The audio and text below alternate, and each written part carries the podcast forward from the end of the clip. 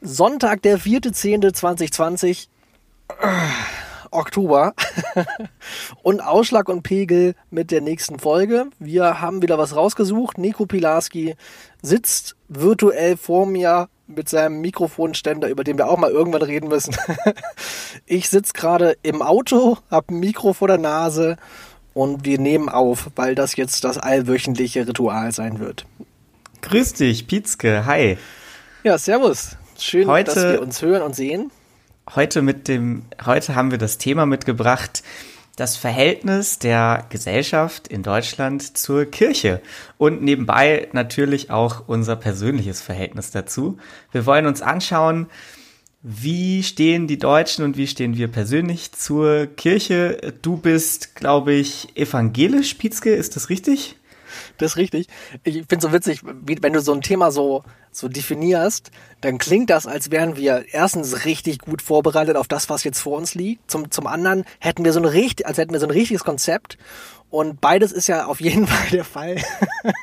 Arbeitstitel zum Thema ist Kirche. Und mal gucken, was daraus wird. Genau. Naja, wahrscheinlich ist es, ist es ja beides wahr, weil du bist vorbereitet, ich wie immer nicht. Und lass uns mal reinstarten. Ich bin evangelisch, richtig. Und du bist katholisch. Das haben wir Ich schon mal war, besprochen. ich Ja? war Du warst. römisch-katholisch, genau. Ich bin äh, im vorletzten Jahr ausgetreten, mh, nach längerer Überlegungszeit. Vielleicht als erstes mal eine Einschätzung, würde mich mal interessieren, was du sagen würdest, wenn du tippen musst, wie viel Prozent der Deutschen sind im Moment gerade noch tatsächlich in der Institution christliche Kirche Ach, drinne? Einfach mal tippen. Boah, wirklich schwierige Frage, wenn man da gar keine Ahnung von hat von den Zahlen. So gefühlt ist es, sind es so 50 Prozent vielleicht, die Sehr wirklich gut. drin sind, mit Ja. beiden Kirchen zusammen. Mhm. Ja, 51, Komma, schieß mich tot. Und wie würdest du sagen, splittet sich das auf, so katholisch, evangelisch? Ist das nicht irgendwie so fünf- 20, 30 oder sowas? Ja, also katholisch 27 und evangelisch so 24 circa. Ja, Ich finde 20, 30 liegt ganz gut dran. Ne? Also, dass die Evangelien ein bisschen hinten dran sind, das, äh, das weiß man ja. die hatten ja auch noch nicht so viel Zeit, ne? Die haben auch, aber auch, glaube ich, länger. Nee, was habe ich letztens gehört? Dass die Evangelien genauso viele Leute verlieren wie die Katholiken, nur halt jetzt äh, die Katholiken schaffen, indem sie ein bisschen dogmatischer wieder werden und krasser werden, den Kern jetzt langsam besser zu halten. Ich habe keine Ahnung, ob das mit Zahlen belegt ist, aber irgendwie radikalisieren sich alle. Ich habe irgendeine so eine Radio, äh, so eine, so eine Radiodiskussion mal kurz äh, gehört und haben, haben ein paar Leute gesagt, dass es ganz gut wäre, wenn man ein bis- bisschen radikaler wird. Dann bleiben zumindest die, die drin sind, bleiben dann wirklich. Ah ja. Naja, jedenfalls, wir können festhalten, es werden konstant weniger. Also vor 200 Jahren waren es irgendwie prozentual gesehen noch ein paar mehr. Vielleicht letzter, letzter Tipp von dir. Äh, Muslime in Deutschland, wie viel Prozent? Das Prozent das war, wahrscheinlich so drei, drei, vier Prozent oder sowas. Knapp sechs sind es jetzt, ja. Sechs sogar. Okay, Ja. krass. Ich bin so was von zwei Millionen im Kopf ausgegangen, sind aber dann, Vier. okay, ich Komma. rechne, ich rechne mal nicht. Ja, vier. Besser Super, nicht. Danke. Ja. äh, was ich mir irgendwie im Vorfeld von unserer heutigen Folge überlegt habe, äh, ist, äh, warum sind Leute eigentlich in den Kirchen, in denen sie drin sind? Ähm, und da habe ich irgendwie bei mir selber überlegt, pf, weiß nicht, würde mich bei dir auch mal interessieren, warum bist du in der äh, Protest wahrscheinlich lutherisch, protestantisch? Warum bist du da? Evangelisch, äh, einfach nur evangelisch steht bei mir zumindest auf allen Ja. or or ordentlichen Unterlagen, wo das irgendwo festgehalten ist. Äh, aber keine freie Kirche oder sowas war das, sondern also nicht überzeugt quasi. Das geht ja oft einher. Ähm, so von der Familie her. Also wir haben keine große christliche Tradition. Äh, man ist halt irgendwie zu den, so wie das ganz klassisch, glaube ich, auch, also bei vielen, die ich kenne, auch der Fall ist, äh, man ist halt zu den großen Festen in die Kirche gelaufen und das war meistens dann vor allem Weihnachten. Ne? Ja. Und vielleicht mal so ein, zwei andere Gottesdienste und zu Hochzeitsfesten und all dem, wo es eh ne, dann obligatorisch ist, weil man halt in der Feier, bei einer Feierlichkeit irgendwie eingeladen ist, Konfirmation und sowas. Aber ich bin einfach nur da ähm, rein, reingeboren. Aber nie hat irgendwer, abgesehen von der Kirche selbst, Anstalt gemacht, mir irgendwas da richtig näher zu bringen oder mir mich an den Glauben ranzutreten. Also das überhaupt nicht. überhaupt, also hat sich gar nichts getan eigentlich so die letzten äh, 32 Jahre, so dass mich jemand weiter tiefer rein missioniert oder so. Also es ist, wenn ich es richtig verstanden habe, eher so, so ritualisiertes Ding irgendwie. Ein, also ja, man ist es halt einfach. Und, mm. also es gehört ja dazu. Man ist halt irgendwas, ne? Also man ist halt entweder, entweder evangelisch oder katholisch und man gilt als Evangele ja irgendwie so ein bisschen äh, offener und äh, weniger so dogmatisch halt Ne? Und das, sind, ist das, das ist interessant in Deutschland, ja. Die, ja. die evangelischen Leute sind hier eher diejenigen, die ein bisschen ja, reformatorischer unterwegs sind. In anderen Teilen der Welt ist her. es, ja, ja, schon. In anderen Teilen der Welt ist es aber witzigerweise umgekehrt. Also wenn man beispielsweise nach Brasilien schaut, da ist eigentlich die mhm. katholische Kirche diejenige, ähm, also oder deren Anhänger sich ein bisschen weltlicher geben und die freien, vor allem die freikirchlichen äh, Religionsgemeinschaften dort ähm, und die Evangelikalen sind dann, oder in den USA ist ja auch so, dann eher die, die so ein bisschen strenger unterwegs sind und eher auf die Einhaltung der Lehre pochen, pipapo. Die so ja, bei mir ist es auslegen. Es ist aber bei vielen freien evangelischen Gemeinden auch so. Ne? Also mm. das ist ja sehr also es kann ja jede, ähm, jede Form der Radikalität haben. Ob jetzt sehr wenig, so wie das der klassische evangelische Brauchtum irgendwie ist in der deutschen Kirche, bis hin zu äh, richtig sektisch. Ne? Also gibt gibt's ja alles im evangelischen Bereich. Und die katholische Kirche, die ist halt, die ist halt irgendwie konstant, ne? Also ein bisschen Sekte, aber jetzt nicht, auch nicht zu krass. nicht mehr so krass, ja, vielleicht. Ich habe mir noch okay, so eine Karte angeguckt. Da sieht man in Deutschland die Verteilung der einzelnen Konfessionen. Ja. Fand ich auch ganz cool. Äh, da konnte man zum einen noch irgendwie historisch sehen, Auswirkungen von Ende des Dreißigjährigen Krieges, Westfälischer Frieden, wo dann jeder Fürst selbst bestimmen konnte, welche Religion er anhört und automatisch dann die mhm. Untertanen auch so. Das ist wahrscheinlich der Grund, warum du jetzt Protestant bist. Ähm, und dann aber in, in den neuen Bundesländern alles eine ganz andere Farbe. Da ist halt die Mehrheit wirklich konfessionslos. Sieht man, dass es eben auch politisch tatsächlich krass beeinflusst werden kann. Ja. Okay, ja, also du, bei mir du bist jetzt wieder ja. reingekommen und warum nicht mehr drin? Also das finde ich jetzt äh, den spannenden Part. Warum drin und warum nicht mehr? Äh, das war bei mir so, ich bin nach der ähm, Grundschule ging es irgendwie um die Frage, welches Gymnasium und wir hatten in unserer näheren Umgebung eins, äh, das ist da in Ostwestfalen, Bad Driburg, Gymnasium St. Xaver ist so ein äh, katholisches Gymnasium vom Erzbistum Paderborn. Das hatte eine wahnsinnig hohe Reputation, sehr viele, sehr viele Gelder zur Verfügung, renommierte Lehrer und ähm, Voraussetzung war aber so ein bisschen, wenn man jetzt nicht im Einzugsgebiet der Schule lag, dass man schon auch sich in gewisser Weise bewirbt und dann im Zuge dessen wurde ich dann mit, mit 10, 11 habe ich mich dann entschieden, mich taufen zu lassen. Vorher war ich. Hast du dich entschieden? Ja, mit, mit meiner, mit meiner Mutter zusammen. Krass. Ähm, vorher waren wir eher eine relativ unreligiöse Familie und äh, dann habe ich aber das volle Programm mitgemacht. Also direkt dann ein, ein, zwei Jahre später Kommunion. Ich war dann eine Zeit lang auch Messdiener, bin zur Firmung gegangen und war, wie gesagt, auf diesem äh, katholischen Privatgymnasium, wo tatsächlich auch einmal die Woche Gottesdienst war, wo morgens zusammen gebetet wurde, jeden Morgen. Also wo dieser ganze religiöse Hauch eigentlich durch mhm. den Schulalltag auch geflossen ist. Es war früher. Und wo man das dann auch nicht mehr in Frage stellt, sondern es ist einfach da. Man nimmt das einfach an, weil es da ist. War das so? Ja, fester Bestandteil, auf jeden Fall. Ja. Ich habe, also wo du sagst, mit zehn Jahren, das ist ja auch irgendwie, für mich ist das so normal, weil das bei mir so passiert ist, aber ich bin mit, glaube ich, fünf getauft worden, was auch relativ spät halt ist. Normalerweise ja. wirst du ja in den, in den Kirchen im, also unter einem Jahr getauft, so früh wie es geht, ne, Erbsünde ablegen und äh, damit man, wenn man, wenn man als junger Mensch dann abkratzt äh, irgendwie, dass man dann vor Gott auch gut dasteht. Im Katholizismus ja noch mehr als in, bei den Evangel Evangelien. Deswegen gibt's ja auch sowas wie die Nottaufe, die dann jeder machen darf, damit man auch nicht ins, ins äh, in die Hölle kommt, sondern bereit ist, zu Gott zu treten. Aber ich bin erst mit fünf getauft worden. Das heißt, ich habe alles bewusst mitgenommen, also bewusst auch wahrgenommen, habe aber überhaupt nichts hinterfragt daran, dass das jetzt so passiert oder habe überhaupt nicht auch überhaupt meine Frage gestellt gefühlt. Also so wie ich das mit fünf halt erinnern kann. Aber ich bin auch nur getauft worden, weil meine, also wir sind deswegen gab es die Feier, weil meine kleine Schwester dann auf die Welt gekommen ist. Und die war gerade halt in dem Alter, wo, wo man dann taufen lässt. Und dann wurde das irgendwie so gemacht. Wahrscheinlich, wenn die nicht auf die Welt gekommen wäre, wäre ich gar nicht getauft. also so fühlt sich für mich an. Es ist eher Zufall. Ne? Danke. Keine so Schwester. nach dem Motto, ah ja, jetzt machen wir gleich zwei in einem Abwasch. Ähm, der Pietzke, der wird jetzt einmal mit hier einmal begossen, oder? Ja, also zumindest ist es so passiert. Die Beweggründe kenne ich gar nicht so richtig. Ich weiß nur ja. selber, ich habe ja auch drei kleine Kinder und der älteste, der ist jetzt vier, der ist auch direkt am Anfang getauft worden. Und jetzt hatten wir eigentlich vor, den äh, zweitältesten, der jetzt drei wird, äh, auch taufen zu lassen dieses Jahr. Ähm, aber gar nicht, weil wir in die Kirche rein wollen unbedingt, sondern einfach, weil's, ähm, weil man sich ja irgendwie noch aktiv auch danach entscheiden kann, wieder rauszugehen, aber so die Möglichkeit hat, drin zu sein und auch Teil von einer äh, Gruppe zu sein, die einem Identität geben kann. Und der evangelische Kirche, die zwingt einen ja, also zumindest das ist ja meine Erfahrung, überhaupt nicht da aktiv teilnehmen zu müssen.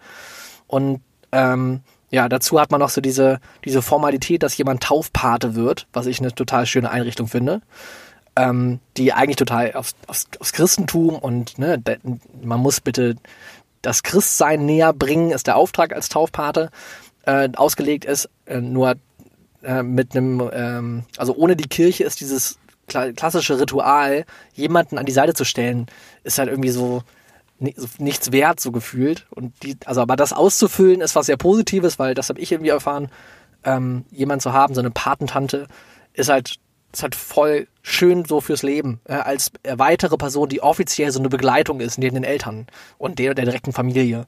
Und das wollte ich meinen Kindern nicht vorenthalten. Deswegen haben wir die Taufe angefangen, aber sind da auch nicht so krass hinterher, dass das passiert, aber schon Paten ausgewählt. Ist kompliziert, aber es hat nichts mit der Kirche zu tun eigentlich. Das ist irgendwie das verdammt Witzige irgendwie.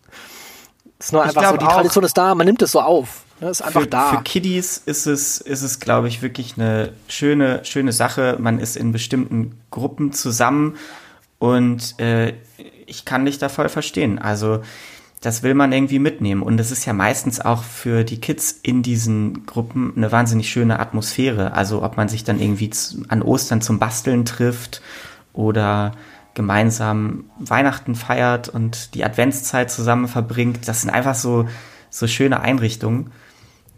Das wäre schade, wenn Kids sowas nicht mitbekommen, ne? Ist aber auch so ein bisschen die Krux der, der aktuellen äh, Entwicklung von allem so, ne? Also die Kirchenaustritte sind so groß, weil den Sinn kriegt man in der Kirche nicht mehr mit. Ne? Also zumindest ist das nicht mehr der klassische Ort, wo man den sucht. Wir sind ja so, so weltlich auch an Sinn in uns suchen irgendwie ausgerichtet. Jeder will irgendwie das, das echte Ich kennenlernen. Das ist so das, wo, wo überall für geworben wird. Und da brauchst du halt, im Prinzip brauchst du ja Gott nicht mehr dafür. So die Kirche, naja, die kann dir sagen, was gut und schlecht ist, aber na, ist ja eh alles relativ. Also das sind so die Sachen, die man alle so nebenbei lernt. Und deswegen ist das, glaube ich, auch nicht mehr so der Ort, wo man auf die, also wenn man auf der Suche ist, hingeht und Ne, aber, aber diese positiven Aspekte, die so eine Gemeinschaft gibt, die Rituale geben, die Feste geben, die alle miteinander feiern, die ja nicht mehr alle gemeinsam gefeiert werden, aber die existieren ja trotzdem noch von einer gewissen Gruppe und kann man ja mitnehmen, wenn man mag, die sind ja total positiv. Also irgendwie den, den ehrenamtlichen Ich mach was Part, wo man teilhaben kann, wenn man mag, der, den würde ich nicht missen wollen. Auf der anderen Seite bin ich überhaupt nicht im Ansatz aktiv Teil in irgendeiner kirchlichen Gemeinde. Also ist auch so, also total verrückt eigentlich, wenn man drüber nachdenkt, wie wenig man da, da Bezug zu hat und auch wie klar das ist, dass die, dass die Kirche so Herausforderungen hat, irgendwie da an die Leute ranzukommen. Weil, also, weiß nicht, was, was würdest du, also du bist ausgetreten, du hast recht nicht, aber was, was sucht man gerade in der Kirche? Oder was sucht man, also was findet man in der Kirche, was man woanders nicht findet gerade? Ich denke, dass die Antwort ne, also in, in der Emotionalität, im, im Glauben liegt also bei vielen Menschen ist es so, dass sie gerade in Extremsituationen emotionaler Belastung Zuflucht suchen und dann ja. sich zur Kirche orientieren, das ist klar. Aber genau wie du gesagt hast, der Zeitgeist ist einfach nicht der, dass man sich irgendwelchen Dogmen hingibt und äh, Antworten sucht in einem 3000 Jahre alten Buch, sondern wirklich eher in sich selbst und alles relativiert, genau wie du gesagt hast. Es ist die Anziehungskraft ist kleiner geworden. Und dazu ja. kommt, glaube ich, auch mangelnde Reformbereitschaft und mangelnde Bereitschaft, sich an bestimmte moderne Strukturen anzupassen. das fängt an bei einer gewissen Rückständigkeit in der römisch-katholischen Kirche und es hört auf, wenn ein evangelischer Pastor seine Predigt einfach nicht spannend hält, weil er keine aktuellen Bezüge drin hat. Aber das gibt's ja. Das gab's auch schon, als ich jung war. Ich habe zum Beispiel eine Zeit lang, hab ich, war ich in einer, in einer freien evangelischen Gemeinde über so ein paar Leute, die ich kannte, die da ganz tief drin waren, bin ich dazu äh, so Jugendgottesdienst gegangen, die jetzt schon in dem Stil, wie auch viele freie, freie Gemeinden, wie auch ganz junge Leute, so richtig einfangen gerade. Äh, in dem Stil war das schon damals gehalten. Mit Live-Musik, mit alles bisschen rockiger, mit einer äh, gut dargestellten Predigt und so weiter. Ich habe das so lange mitgemacht oder war da so lange interessiert dran und war auch da habe ich mich aktiv halt damit beschäftigt. Da hat mich jemand aus meiner, also nicht meiner Kirche, sondern aus einer freien Gemeinde quasi angefangen zu missionieren. Ähm, da habe ich so lange mitgemacht, bis jemand da vorne von den, von den Pastoren oder von wer auch immer da vorne gerade gepredigt hat, äh, stand und gesagt hat, dass alle, die jetzt nicht gerade sich zu Gott bekennen, dass die leider verloren sind. So, und, und da mit dem, mit dem Satz und mit dem, was, was da als Message rübergekommen ist, habe ich so gestruggelt, weil ich dachte, was? Also alle Werte, äh, Nächstenliebe, wir helfen uns gegenseitig, wir sind alle gemeinsam ein Boot, alle Menschen sind gleich, äh, wir helfen grundsätzlich bei den großen Problemen und suchen auch die Lösung und gemeinsam sind wir stark. All die Sachen sind so gepredigt worden, Werte hochgehalten worden, viel Zuversicht, Optimismus, allem. Und dann so nebenbei naja, und alle, die nicht hier sind und sich nicht hier äh, zu uns bekennen oder zu Gott hier bekennen, ja, die sind halt einfach äh, verloren. Sorry. Also, das ist was willst du machen? große da war ich, Herausforderung da war ich durch. eigentlich. Also da war Religion ich durch. Ja. im also wenn man wenn man Religion als eine Konstante nimmt und dann Moralität oder Humanismus, ein ja. aufgeklärtes Wesen auf der anderen Seite, dieser Anspruch der Religion wirklich sich abzugrenzen und emporzuheben gegenüber anderen. Also ja, ja das mache ich ja gerade selber, indem ich sage, ja, warum gehen Leute in die Kirche? Ja, es gibt viele Gründe, in die Kirche zu gehen für viele Menschen und auch viel Halt, das gegeben wird mit drin. Aber das der, bei einer kirchlichen Institution, die halt moralisch irgendwie auch einen Wertekodex geben möchte, die ein Gerüst mitgeben möchte, da so eine so eine pauschale Ausgrenzung von allem, was nicht gerade drin ist, auch so richtig krass werten zu machen, das war, das hat mich so abgeschreckt, dass ich dann nicht mehr dahin gegangen bin. Und da war ich auch dann wirklich so ein für alle Mal erstmal fertig, so mit der Lehre, mit der reinen. Und habe mir das nur noch in dem, im Philosophiestudium, habe ich mir viel Christliches noch irgendwie äh, angelesen und war mit Augustinus mit drin und so. Aber dann ist das als, als so ein Denk, ähm, Denkkonstrukt, als so Denkideen, als Ideenlehre, da war es wieder spannend, sich damit zu beschäftigen. Aber halt nicht mehr als so ein so, ein, ja, so eine Hilfe im Leben zurechtzukommen oder als Regeln, die absolut wahr gelten. Ne? Also das hat, glaube ich, noch auch dazu beigetragen, dass ich grundsätzlich diese, diese absolute Wahrheit äh, viel schneller irgendwie hab äh, angefangen, äh, angefangen habe abzulehnen. Wahrscheinlich habe ich es auch getrieben ins äh, Philosophiestudium, die ganze Kiste hinterher. I don't know. Aber das ist, das ist echt, also das finde ich sehr, sehr schwierig und kritisch, diese, diese diese Ausgrenzung im Persönlichen. Das ist letztendlich auch der Grund, ne, warum Kirchen ja seit Jahrhunderten immer schon Treiber für auch Krieg und Auseinandersetzung irgendwie sind. Wenn die Gesellschaft, die Gemeinschaft, die sich da formt, wenn die anfängt, über andere zu werten, äh, über andere, also andere anders einzuordnen als die eigene Gemeinschaft, dann einen höheren Wert hinzulegen. Was kommt da ganz schnell äh, auch zustande. Es ist ja nicht nur eine kirchliche Sache, aber da wird so, so stark zu tragen, äh, kommt so stark zu tragen, weil die halt so viel Macht über die Jahrhunderte aufgebaut hat. Ja. Ja, und aber ich habe noch, ähm, ich habe ja auch, hast du nicht, du bist auch verheiratet. Du hast nicht kirchlich geheiratet, sondern äh, kannst ja gar nicht, weil du ausgetreten bist oder bist, war das ja später? Nee, das war davor und ähm, das wäre auch sowieso nicht gegangen, weil meine Frau ja eine gottlose Heidin ist. Die ist ja aus der Mongolei und hat mit Christentum so viel die zu tun. Die schlimmsten Heiden sind da, ne? Die, wie ich mit Quantenphysik oder so. Ja, also eine richtige Ketzerin. Die den Mongolen. Also wenn wir da in die Kirche reingegangen wären, ich glaube, da wären wir sowieso beide in Flammen aufgegangen. Also es Jetzt war sowieso in der katholischen. Keine... In der evangelische darfst du rein, glaube ich. Ja? Ja, okay. ja da gibt's auch Immerhin. kein Weihwasser und sowas. Mhm. Nee, also kirchliche Hochzeit war sowieso nie ein Thema. Das hat äh, die Entscheidung auszutreten, aber dann auch einfacher gemacht, weil zu dem Zeitpunkt okay. des Austritts. Also danach. Genau, der, also der Austritt war vor der Hochzeit, aber schon während wir uns kannten und mhm. irgendwie sich das Ganze abgezeichnet hat. Und der Austritt bei mir ist auch nicht deswegen erfolgt, weil ich mich mit den mit der Bibel oder alles das, was du angesprochen hast, auch dieser dieser Anspruch, die einzig wahre Lehre zu sein und so weiter. Klar, das hat mich so ein bisschen gestört, aber das war nicht der Grund, warum ich gesagt habe, so jetzt bin ich raus.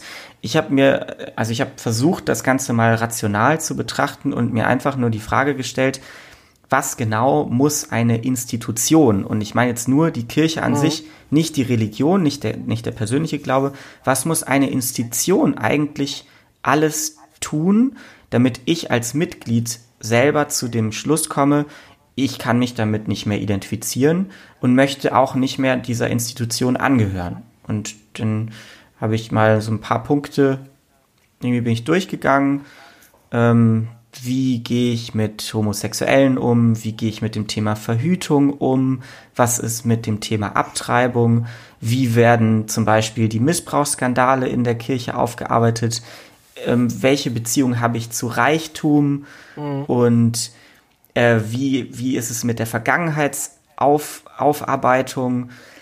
Und das Ergebnis dieser Überlegung war dann zu sagen, dass es absolut, also das steht im Kontrast zu all dem, was wir eigentlich vertreten wollen und, und heutzutage eigentlich auch vertreten müssen. Und das In meinem Kopf geht nur krass. auf, wie du, in meinem Kopf geht nur auf, wie du so eine, so eine Pro- und Kontraliste machst, wie als ob du mit jemandem Schluss machen möchtest oder überlegst, mit jemandem Schluss zu machen, Beziehung weiterzuführen. Und dann hat die Kontraseite halt bei der Kirche leider halt gewonnen. Deswegen musstest du austreten. Aber 100 Prozent. Also man muss sich das mal geben. Ich habe jetzt mal im Vorfeld ein bisschen geguckt, wie, also es ist ja auch schon wieder zwei, drei Jahre her, da ist ja auch vieles im Fluss. Ähm, bei der evangelischen Kirche ein bisschen mehr als in der katholischen, aber es ist immer noch, nur um mal ein Beispiel rauszu, rauszugreifen, Thema Abtreibung.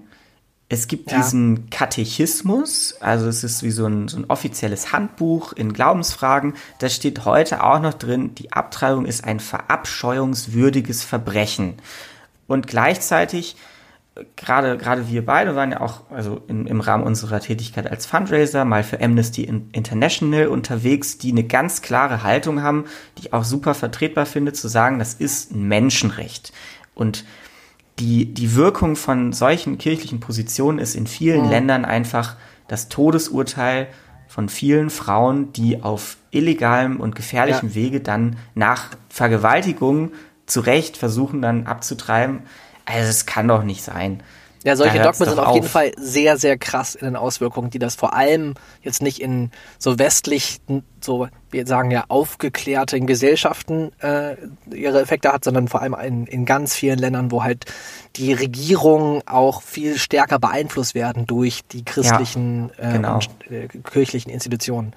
Also das finde ich spannend, dass du sagst, äh, dass das eigentlich, äh, es ist so eine rationale Entscheidung aufgrund von so ein paar Kernwerten, die du dann nicht zusammen vertrittst, die halt Effekte in der Welt haben und da sagst du, naja, das kann ich nicht vertreten, da will ich kein Geld reinstecken. Bei der katholischen Kirche wäre ich da ganz schnell auch dabei gewesen, das zu sagen. Witzig auch, eigentlich ist ja die Frage aktuell eher, ähm, warum bist du noch nicht ausgetreten, die man eher hört, als warum bist du noch in der Kirche oder warum bist du in der Kirche? Das ist gar nicht die Frage, sondern ja, warum bist du noch nicht ausgetreten? Das ist der Diskurs, den man auch führt mit Leuten, weil ganz viele Leute irgendwie sagen, ja, ich tritt aus und dann spende ich halt das Geld woanders hin, so damit man moralisch noch auch was gibt. Muss man nicht, by the way. Aber ähm, bei mir war es vor allem, äh, also auch eine aktive Entscheidung drin zu bleiben und auch weiter vom, vom Gehalt meine paar Prozent da irgendwie ähm, dran zu geben, weil ich die Dinge, die die evangelische Kirche an vielen Stellen macht, einfach auch gerne weiter erhalten mag.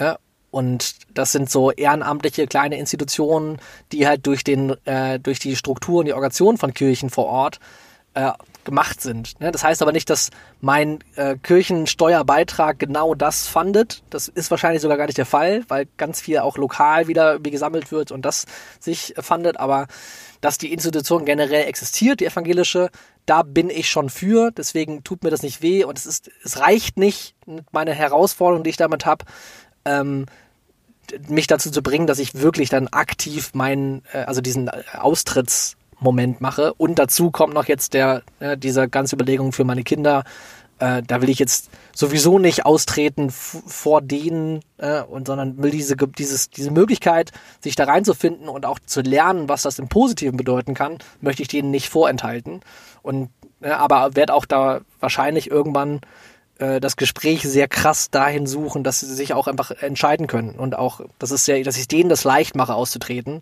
so undogmatisch. Ja, aber du hast recht, also die Überlegung bei der katholischen Kirche, wäre ich in der katholischen geboren quasi, dann wäre ich wahrscheinlich schon ausgetreten. Also ziemlich sicher. Allein der monetären Herausforderungen, ne? weil die katholische Kirche hat einfach so unglaublich viel Geld, das ist der Wahnsinn.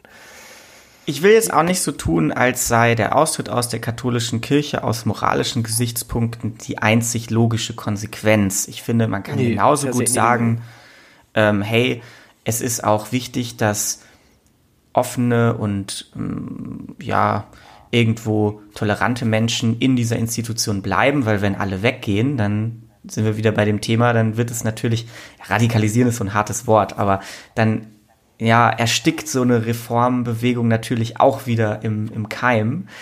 Und ich will jetzt auch nicht so tun, als würde gar nichts passieren. So ist es ja auch nicht. Und man muss vielleicht sogar viel, ja. großen Institutionen auch umso mehr Zeit geben.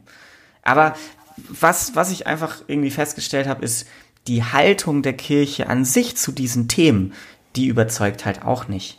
Also mhm. es, es ist einfach ähm, keine Selbstkritik insoweit vorhanden, dass man sagt, wir müssen uns diesen neuen Herausforderungen stellen und äh, es wird meines Erachtens vergessen, wofür diese Institution eigentlich da ist. Nämlich nicht ja. für die Leute, die sie betreiben, sondern die, die eben dort etwas suchen und etwas finden wollen. Das passiert ja, das halt ist, einfach viel zu wenig. Ja, das ist, glaube ich, im Katholizismus, also in der katholischen Kirche, so richtig krass deutlich. Ne, mit allen Gold und Prunk und allen, was die Institution sich selber feiert, mit ne, in, in den Festen, in den Bauwerken, in dem Besitz, in der Anhäufung von, von Geld und gleichzeitig dem, ey, ihr müsst alle Verantwortung übernehmen für die Gesellschaft und die, das Leid in der Welt und nächste Liebe und auf geht's. Also da ist halt irgendwie eine Spannung zwischen, zwischen diesen beiden äh, beiden Säulen. Die, Völliger die Widerspruch auch zu ja, den Lehren Jesu. Also ja, ja, das noch, das kommt noch erschwerend dazu, aber das ist ja eh ne, die lutherische Ausrichtung der evangelischen Kirche, die ist ja da sehr viele, äh, die haben genauso Herausforderungen. Was ich auch ja. noch interessant finde in dem Kontext ist, ähm, bei diesen schwierigen Fragen wird auch immer, finde ich, so ein bisschen, also scheinheilig ist auch wieder jetzt so ein hartes Wort, aber Beispiel ähm, Zölibat. Die ähm, Argumentationslinie, mit der die katholische Kirche versucht, diese, dieses Dogma zu rechtfertigen, orientiert sich immer an bestimmten Bibelzitaten. Was dabei dann wieder ausgeblendet wird, ist halt die rational-historische Begründung, die eben auch Teil ist dieses, dieses Dogmas, nämlich dass man gesagt hat zu einer gewissen Zeit, ja, wir müssen die Kirchengüter in, in dieser Institution erhalten, deswegen sollen Priester und Bischöfe eben keine, keine Nachfahren zeugen, an die sie diese Güter vererben können. Also das wird dann immer so komplett ausgeblendet und nicht mit einbezogen. Dabei sind es einfach Fakten und es wird sich dann eben geflüchtet in diese Bibelzitate, in, in, die, in die Theologie, die aber nicht allein diese Missstände eben lösen kann. Also ja, aber das ist ja auch so herausfordernd, wenn das ist ja so eine logische und eine historisch gewachsene äh, Sichtweise darauf. Das Zölibat ist eine Sache, die rational Sinn ergeben hat an irgendeiner Stelle für die Kirche und es ergibt ja voll Sinn. Die Kirche muss ja irgendwie bestehen bleiben. Hat es dazu geführt, dass die katholische Kirche sehr reich geworden ist über die Jahrhunderte.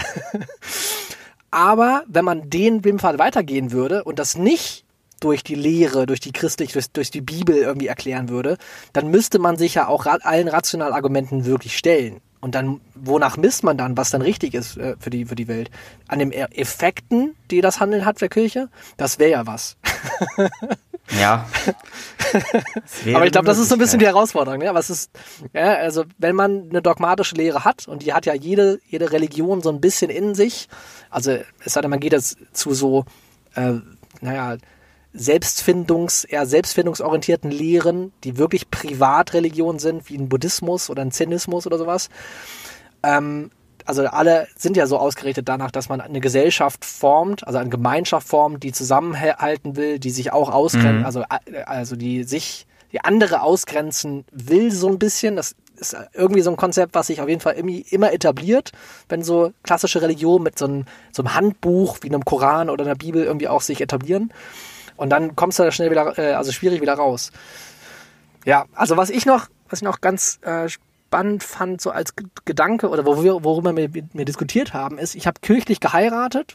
Mhm. Und das war ein ganz schöner Fight mit meiner Frau, weil die ist mit, hat mit der Kirche gar nichts zu tun. Katholisch irgendwie ist sie selber, ist auch irgendwie Kom äh, hier, was ist das? Kommunion im Katholizismus, ne? Es gibt hat, erst die Kommunion und dann später mit firmiert, 15, 16. Kom, hat genau. Kommunion auch gemacht und so. Also diese ganzen äh, wichtigen Schritte, die in der Kirche, also hat sie alle mitgemacht. Und dann war die Frage, äh, heiraten wir kirchlich oder nicht? Ist jetzt auch irgendwie mittlerweile sieben Jahre her und dann acht Jahre die Diskussion oder länger sogar zehn Jahre fast die Diskussion darüber. Und ähm, ich habe äh, ich hab das unbedingt gewollt das kirchlich zu machen. Und sie war da echt widerstrebend erstmal. Haben wir auch, glaube ich, ein Jahr darüber überhaupt diskutiert, ob wir das machen. Und mein Gedanke, und den hat sie irgendwann auch aufgenommen und aufgegriffen, ist, das ist schon so eine Tradition, von denen äh, vom Ritual her und vom Feiern die Menschen Jahrtausende machen. Ne, also hat sich ein bisschen abgewandelt, aber viele kleine Kernelemente davon sind sehr, sehr traditionell. Auch der Akt, dass man das macht, dass man sich so bindet, dass man äh, die ganzen Zeugen dazu holt, ne? also Trauzeuge explizit und die ganzen anderen Gäste in einer Kirche, in Gebäuden, die sehr lange auch schon existieren.